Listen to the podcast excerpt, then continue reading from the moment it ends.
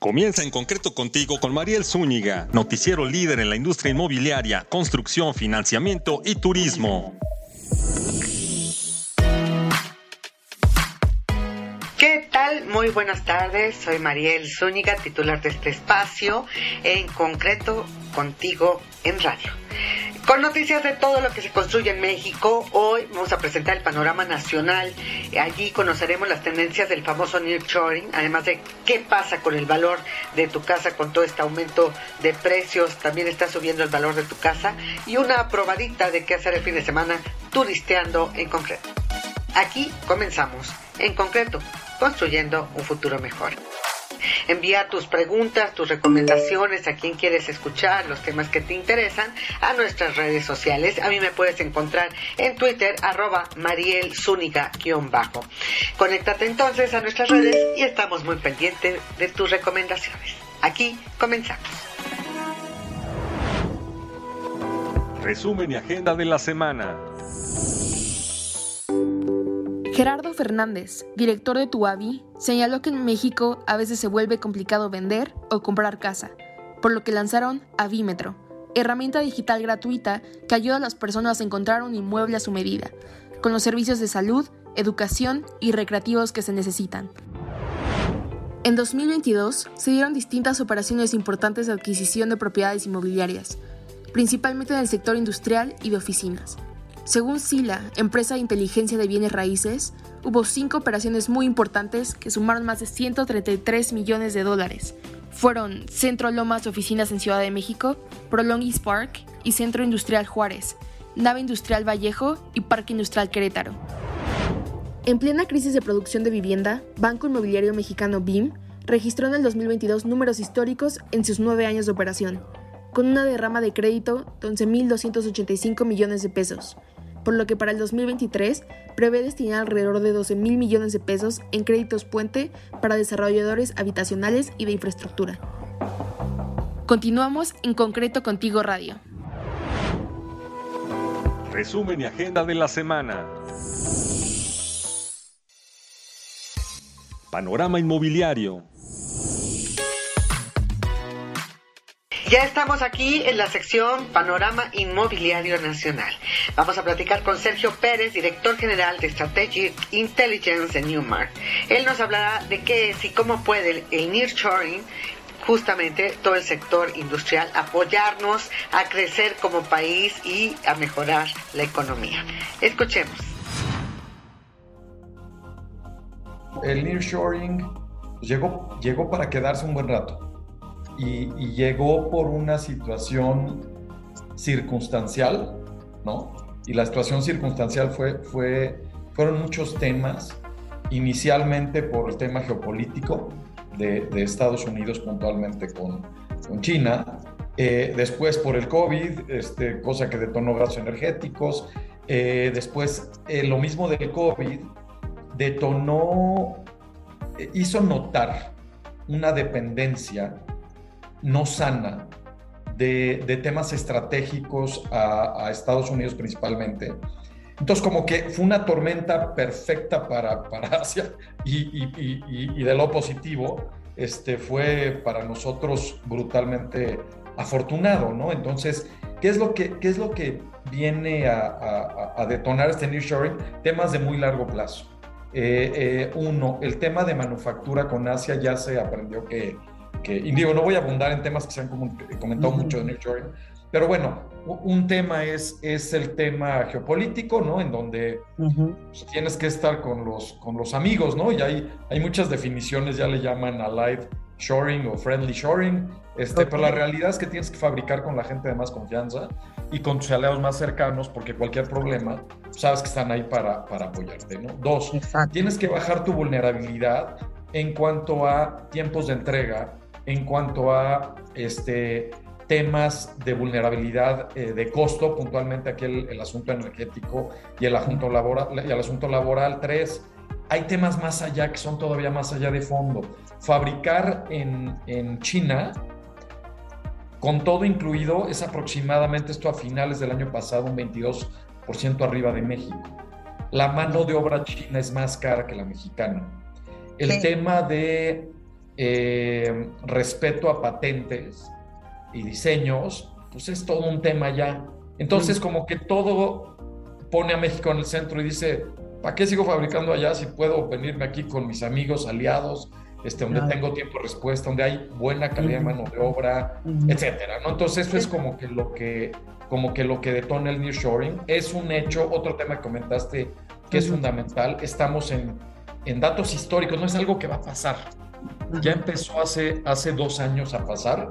Te doy, te doy datos puntuales. Estamos hablando naves bajo techo especulativas clase A. El promedio de los últimos 10 años era 1.4 millones de metros que se absorbían al año, ¿no? 2021 fueron 2.9 millones de metros. O sea, 110% más que el promedio de los últimos 10 años.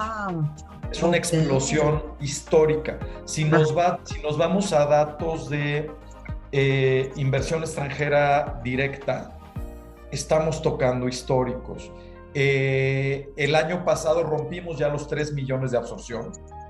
Entonces la tendencia sigue, de hecho sigue creciendo.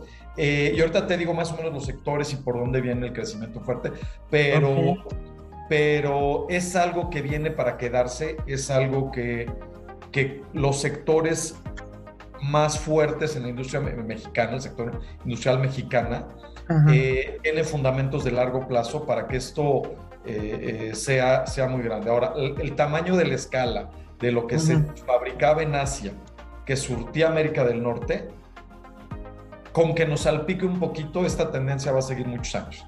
Que las escalas eran brutales, ¿no? Y se está dando esa sustitución. Último punto que comentaste, ¿de dónde está llegando la inversión? La, inversión extranjera directa como tal al país sigue siendo el principal inversionista Estados Unidos, ¿ok? Está muy fuerte España, eh, está muy fuerte Alemania y China queda abajo, pero si nos vamos a inversión extranjera directa y a toma de metros industriales, China va arriba. ¿Ok? China va arriba de Estados Unidos y China va arriba de Alemania y de España. Entonces, eh, ¿qué es lo que está pasando? Pues está fácil, ¿no? O sea, vámonos, por ejemplo, al sector automotriz, el sector más grande. la integración nacional, antes de que se negociara el tema, que era de 62.5%, ahora se va al 75%.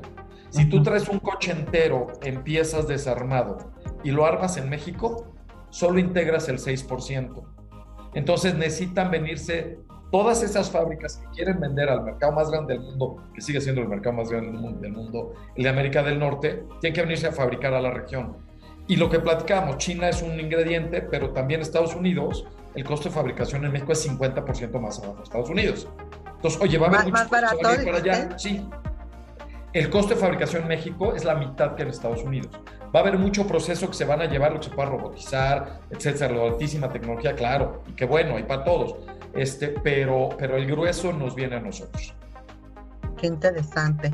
Oye, este, entonces los que qué interesante los, todos los datos que nos diste, la verdad, este, los desconocía, que eh, en absorción, podríamos decir, eh, va liderando también eh, Asia. Sí, claro en, absorción de metros y China. De metros, lo que dijiste, la Son los que están tomando más metros de naves industriales. entraste al, entraste al, tema, al tema sensible. Eh, mira, yo, lo, yo siempre lo he dicho, en México hay mucha tierra, ¿no?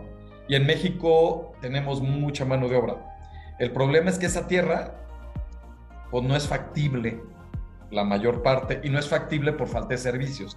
Y el servicio más sensible, el número uno y que se lleva a los demás, es el tema eléctrico. Entonces, respondiendo tu pregunta, ¿estamos listos para todo el crecimiento que quisiéramos tener?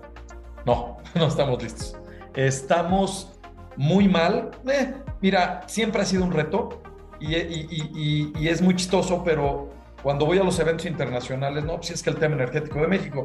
Y los extranjeros dicen, sí, pero Europa está peor, el sur de Estados Unidos está peor, ¿no? Entonces es, es como mal de muchos, ya sabes. Este, Pero hay que trabajarlo y hay que mejorarlo. Eh, sin duda es de los cuellos de botella fuertes. Sin duda eh, se ha frenado el avance, ¿no? En, en temas de sustitución de energías.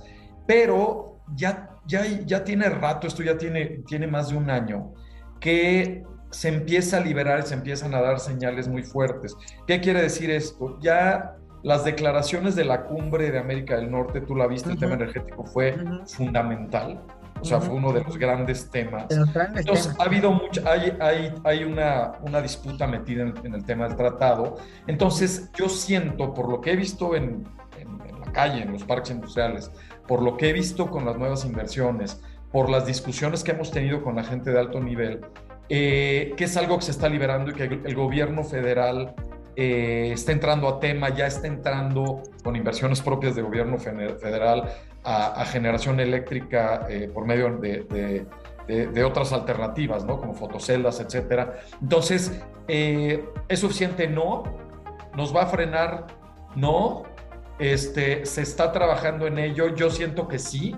Y yo siento que, que, después de esta cumbre va a ayudar mucho a que se libere el tema de inversión extranjera para, para acelerar este, este tema, ¿no? Eh, sé que no te respondí de manera muy clara, pero así es. Hoy día hay factibilidad, sí, en ciertas ciudades, en ciertas partes de las ciudades, dependiendo la, la, red eléctrica del país, está frenando crecimiento. Mira, a ver, te, te doy datos. O sea, la vacancia del país es del menos de 2%.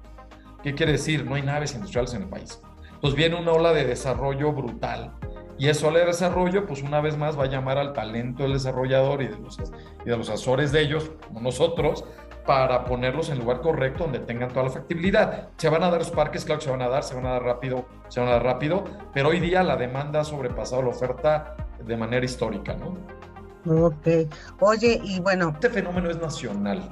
Sigue siendo de Puebla a la frontera norte, ¿no? Los grandes retos del sur y que este gobierno muy, muy meritoriamente está, está trabajando son el tema de conectividad, el tema de distancia, el tema de mano de obra, el tema de logística, ¿no? Hay mercados, por ejemplo, como, como Mérida, que, que, que tiene todos los ingredientes, ¿no? O sea, son tiene la mano de obra y tiene la infraestructura y tiene un nivel educativo brutal y tiene gente, ¿no? Pero, pero no tiene por dónde salir el producto y sacarlo por carreteras complicadas hasta que no se detone el tema del puerto. Mérida va a ser, va a ser yo creo que el gran polo del, del sur del país, pero, pero de los mercados, mercados perdón, industriales tradicionales, todos se han visto beneficiados, ¿no? Y ya no está sectorizado. La demanda ha sido tan fuerte que ya no está sectorizado. Sigue siendo obviamente en sector la parte automotriz muy chistoso porque 2021 la absorción se dio sin que el sector automotriz fuera un ingrediente importante por la falta de microchips, si te acuerdas. Al no haber microchips no se podían hacer coches. El año pasado ya a partir de la segunda mitad se empezó a emparejar y de hecho cuando todo el mundo habla de que Estados Unidos va a tener una recesión y tal, este, ya se cerró con, con incremento de exportación en tema automotriz casi del, del 6.6% a final del año pasado, ¿no? Entonces, la industria automotriz está agarrando inercia y va a ser, yo creo que de los grandes, grandes motores, no nada más por, por la demanda que se está eh, eh, satisfaciendo, sino porque viene el cambio al tema del coche autónomo y del coche eléctrico. Y eso hace una reformación industrial de, fondo. La demanda superó a la oferta de manera dramática. Entonces estamos viendo incrementos de precio sustanciales. O sea, por primera vez vemos mercados como Tijuana que ya andan en los rangos de 8 dólares por metro por mes, ¿no? Cuando andaban en seis y medios, ¿no? Este, siete. Hace, estoy hablando hace, hace año, año y medio. Ahora, es un tema dramático.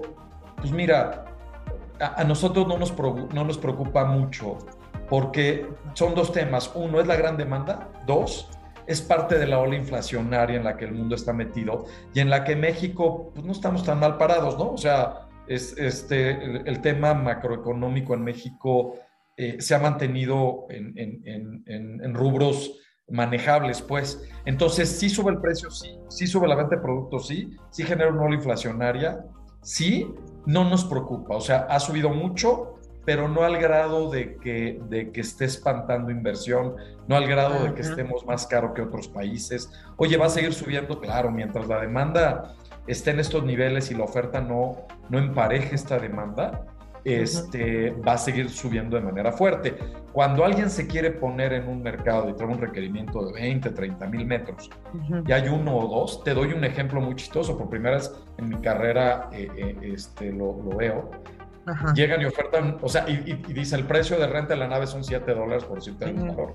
Se manda una carta de intención por los 7 dólares y voltea al dueño te dice, no, no, este, ya tengo una de 7.10 y otra de 7.30. Échale ganas, ¿no? Entonces el precio de el, precio es el precio de salida en algunos mercados. Es el precio de piso, ¿no? Y se hace un concurso, cosas que nunca habían pasado en este mercado.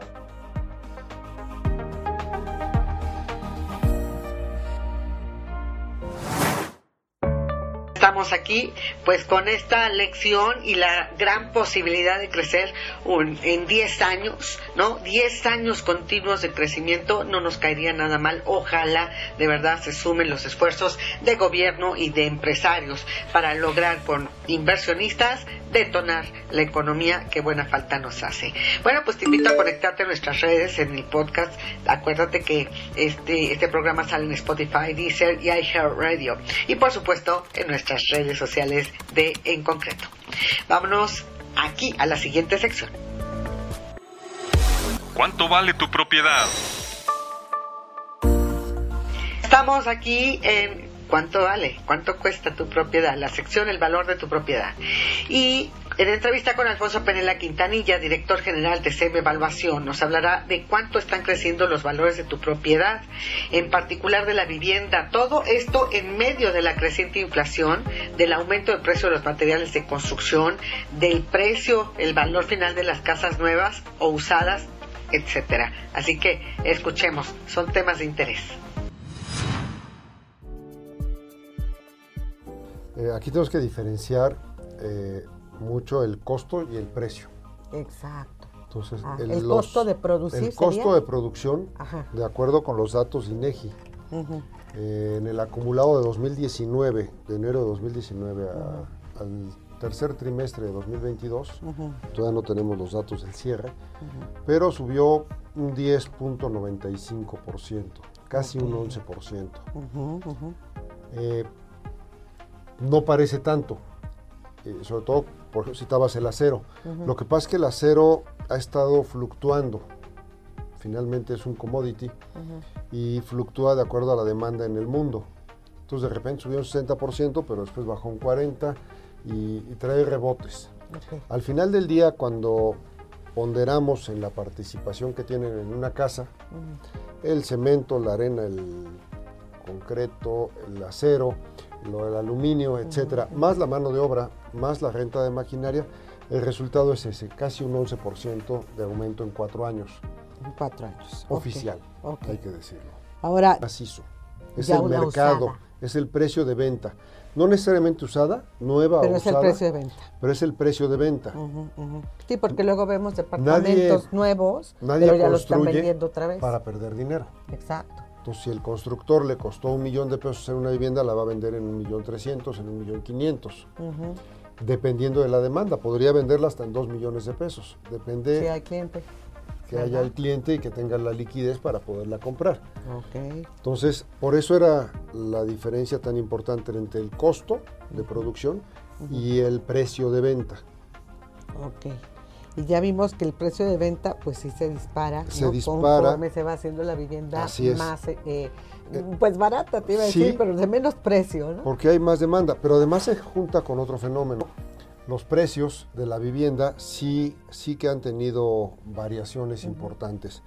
De acuerdo con datos eh, obtenidos a partir de la Sociedad Hipotecaria Federal que es, que es quien condensa los avalúos para originación de crédito de todo el país, pues tenemos incrementos que van, por ejemplo, en Residencial Plus, el, estrato más alto, en cuatro años del 11%, va a la par de los costos. Y esto tiene que ver con que la demanda no es tan alta, tampoco la producción es tan alta, entonces no se dispara. El, el precio de venta tiene que ver con la oferta y la demanda. Claro. Entonces, la vivienda residencial plus no necesariamente depende de un crédito. No. Y es un mercado muy pequeñito. El acumulado en número de unidades vendidas eh, por año anda alrededor de los 600 viviendas a nivel nacional de residencial. 600 anuales. Sí, es, muy poquito. El, año más con más eh, viviendas vendidas fue 2021 con 872. Oye, ¿y de qué precio estamos hablando? Y estamos hablando de viviendas de 7, 8 millones en adelante. Hasta el infinito. Para arriba, de ahí hasta lo que pueda. Así es. Y luego ya vendría entonces, ¿qué segmento? Después viene el mercado residencial. Residencial. Este fue el plus, ¿no? El plus. Y el mercado residencial va de 4 a 6 millones de pesos aproximadamente. Ah, y ahí sí traemos volúmenes de alrededor de 5 mil viviendas al año a nivel nacional. Eh, vale la pena hacer una, una acotación y es que estos son las viviendas vendidas con crédito, que son los avalúos que se registran en la Sociedad Hipotecaria Federal y lo que nos sirve de base para hacer la estadística. El siguiente estrato, que es el de semilujo, semilujo. que estaría entre los dos, probablemente los cuatro millones. Ese ya estamos hablando de 20 mil viviendas, 21 mil viviendas ah, al año. O sea, barata, se vende más. Y ahí estamos hablando de incrementos acumulados desde 2019 de hasta un 21%, 20.82. Ok. Oye, en el residencial, ¿cuál fue el incremento? En el residencial tenemos un incremento del 10.59. Igual casi que el, Igual que residencial, Plus. Si se vende relativamente poco, más o menos se mantienen los precios. En cambio, en el de semilujo, que es el mercado objetivo de los bancos, junto con el medio, es donde hay la gran oferta de créditos. Y es donde todos caemos para comprar la casa y para obtener el crédito. Pues es donde tenemos los incrementos en el semilujo del 20.8%, en el medio del 32%. ándale. Y ahí llegamos entre 1 y 3 millones de pesos. De 1 a 3 millones de pesos. ¿Y cuánto dijiste el incremento? 32 millones, 32%, perdón. Wow. Y también ahí estamos hablando, pues en promedio de entre 130 y 190 mil unidades vendidas al, año. y que se necesitan más, ¿verdad? Y, y, las que faltan. Entonces, al haber una mayor demanda, evidentemente el precio va siguiendo esa demanda y esa oferta de créditos. Oye, este incremento que nos estás mencionando es lo que cuesta volver a construir esa vivienda. No, es lo que vale comprar una vivienda que alguien más hizo. Es el mercado, es el precio de venta. No necesariamente usada, nueva pero o usada. Pero es el precio de venta. Pero es el precio de venta. Sí, porque luego vemos departamentos nuevos, nadie pero ya lo están vendiendo otra vez. Para perder dinero. Exacto. Entonces, si el constructor le costó un millón de pesos hacer una vivienda, la va a vender en un millón trescientos, en un millón quinientos. Dependiendo de la demanda, podría venderla hasta en dos millones de pesos. Depende. Si hay cliente. Que haya el cliente y que tenga la liquidez para poderla comprar. Entonces, por eso era la diferencia tan importante entre el costo de producción y el precio de venta. Ok. Y ya vimos que el precio de venta, pues sí se dispara. Se dispara. Conforme se va haciendo la vivienda más, eh, pues barata, te iba a decir, pero de menos precio, ¿no? Porque hay más demanda. Pero además se junta con otro fenómeno. Y es que en lo que vamos del sexenio, la producción de vivienda barata, vamos a llamarle así, de vivienda económica. La económica, eh, se redujo notablemente. Sí, ese es todo un tema. Los desarrolladores, los constructores están haciendo vivienda de nivel medio. Hacia arriba. Hacia arriba. Entonces, al haber poca vivienda de interés social y poca vivienda de tipo económico, la que hay vale más, se vende más cara. También ese es el otro por escasez. Por escasez. La vivienda económica estamos hablando de cuánto, la de interés social es de menos de 350 mil, ¿no? Es de, Va de 300 a 500 mil pesos. El interés social todavía llega hasta ahí a, nivel nacional. Todo esto es a nivel nacional. Y la económica es de Y la económica es el pie de casa que debe andar de 300 mil pesos para abajo. Que prácticamente nadie está produciendo hoy. En... El país está en una coyuntura complicadísima. Me tocó hacer una avalúo hace poquito en Guaymas, Sonora. Ajá, ajá hace alrededor de seis meses, valía 9 millones de pesos una casa, una residencia importante en el centro, y hoy no hay quien pague 4 o 5 millones de pesos por ella. ¿Por qué? Porque se mueren 16 personas a balazos todos los días. Ahí está la. Entonces, en zonas donde hay paz, donde todavía se conserva la estructura social. Hay plusvalía. Hay una plusvalía. donde desgraciadamente el crimen organizado está en guerra, pues no. Ahí evidentemente hay una minusvalía, no importa qué disponibilidad de crédito hay, nadie se quiere vivir a los balazos. Hoy en México tenemos una oferta de créditos impresionante, donde tenemos incluso tasas de interés anual fija por debajo de lo que vale el CETE. Todavía se consiguen tasas eh, en el vecindario de los 10% anual fijo. ¿Esto qué quiere decir? Que no importa que mañana la inflación llegue al 30%, yo voy a seguir pagando 10% anual por mi crédito. Entonces es un gran atractivo. No se ve con las condiciones de la economía mundial, con las condiciones de la economía nacional, que vayamos a bajar nuestras tasas otra vez al 4 o 5% para que las tasas bancarias Oye, al 8% en el que estuvieron en la pandemia. Así es. No, no, se ve en breve. Ajá, no. Seguramente llegaremos porque todo es cíclico. Han mantenido un nivel, digo, 10%, sí. 11%, pues. Las instituciones de crédito han hecho un esfuerzo importante para poder seguir colocando y mantener la economía viva. Así es. Así es. Entonces, hoy es una gran oportunidad poder acceder a un crédito barato, porque la tasa es accesible y con un futuro bastante manejable. ¿no? No, no, no va a pasar lo que pasó en el 95, que de repente estábamos pagando el 100% de... Sí, ya no hay eso, ya. Se aprendió la lección. Muy protegido. ¿No? Pues ahí está, buenos tips este para poder, eh, como, como pregunta, ¿no? pues me conviene ahorita comprar, bueno, pues si tienes el crédito, tienes trabajo, tienes con qué pagar, es el mejor momento. Es correcto.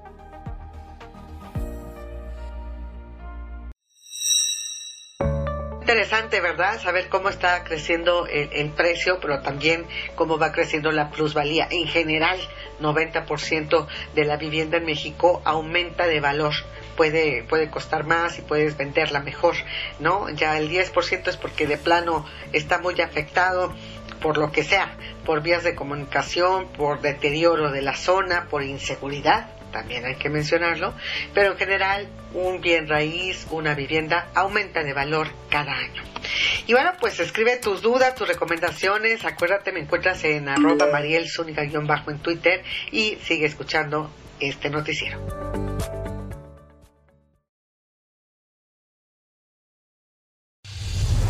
Conoce México, conoce el mundo. Ahora aquí, en, la sección Conoce a México, conoce el mundo en concreto turismo para ti, pues vamos a hablar de, buenos augurios en, en, el turismo para este 2023.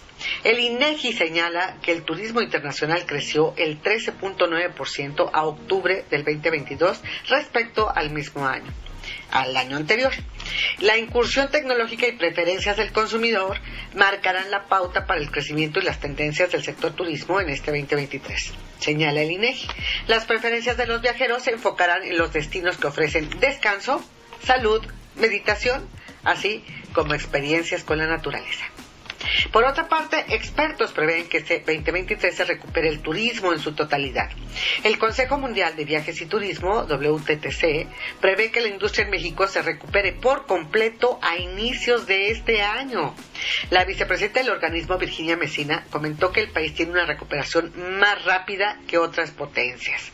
Asimismo, apuntó que las potencias del turismo mundial podrían recuperar los niveles previos a la pandemia eh, del COVID-19 hasta el 2024. Así que, ¿qué tal México y sus buenos, buenas perspectivas en este 2023? Mucho mejor que otros países del mundo. Así el turismo. Y bueno, pues ya de esta manera llegamos al final de esta emisión. Te esperamos el próximo miércoles a la una de la tarde. Escucha aquí noticias de interés para hacerte de tu casa, de tu propiedad, tener el panorama completo del turismo, de las finanzas personales. Es miércoles a la una. Mándanos tus dudas, tus comentarios, tus recomendaciones. Arroba Mariel bajo. Ahí nos encuentras en nuestras redes sociales también de en concreto. Y acuérdate que trabajamos todo el equipo para brindarte las mejores recomendaciones, especialmente para ti. Estamos en Spotify, Deezer y iHeartRadio. A nombre de todo el equipo que hace posible este noticiero, te deseamos un gran, una gran, una gran semana. Escucha en concreto con Mariel Zúñiga, el programa con lo más destacado de la vivienda, infraestructura y la industria inmobiliaria y turística. Entérate de noticias y recomendaciones que te ayudan a ti y a tu empresa. En en concreto. soluciones para construir un futuro mejor. Nuestra comunidad. Síguenos en redes sociales. Conoce la información al momento. Twitter, arroba en concreto y Facebook, diagonal en concreto radio. Conéctate con la información. En concreto radio con Mariel Zúñiga presentó. presentó.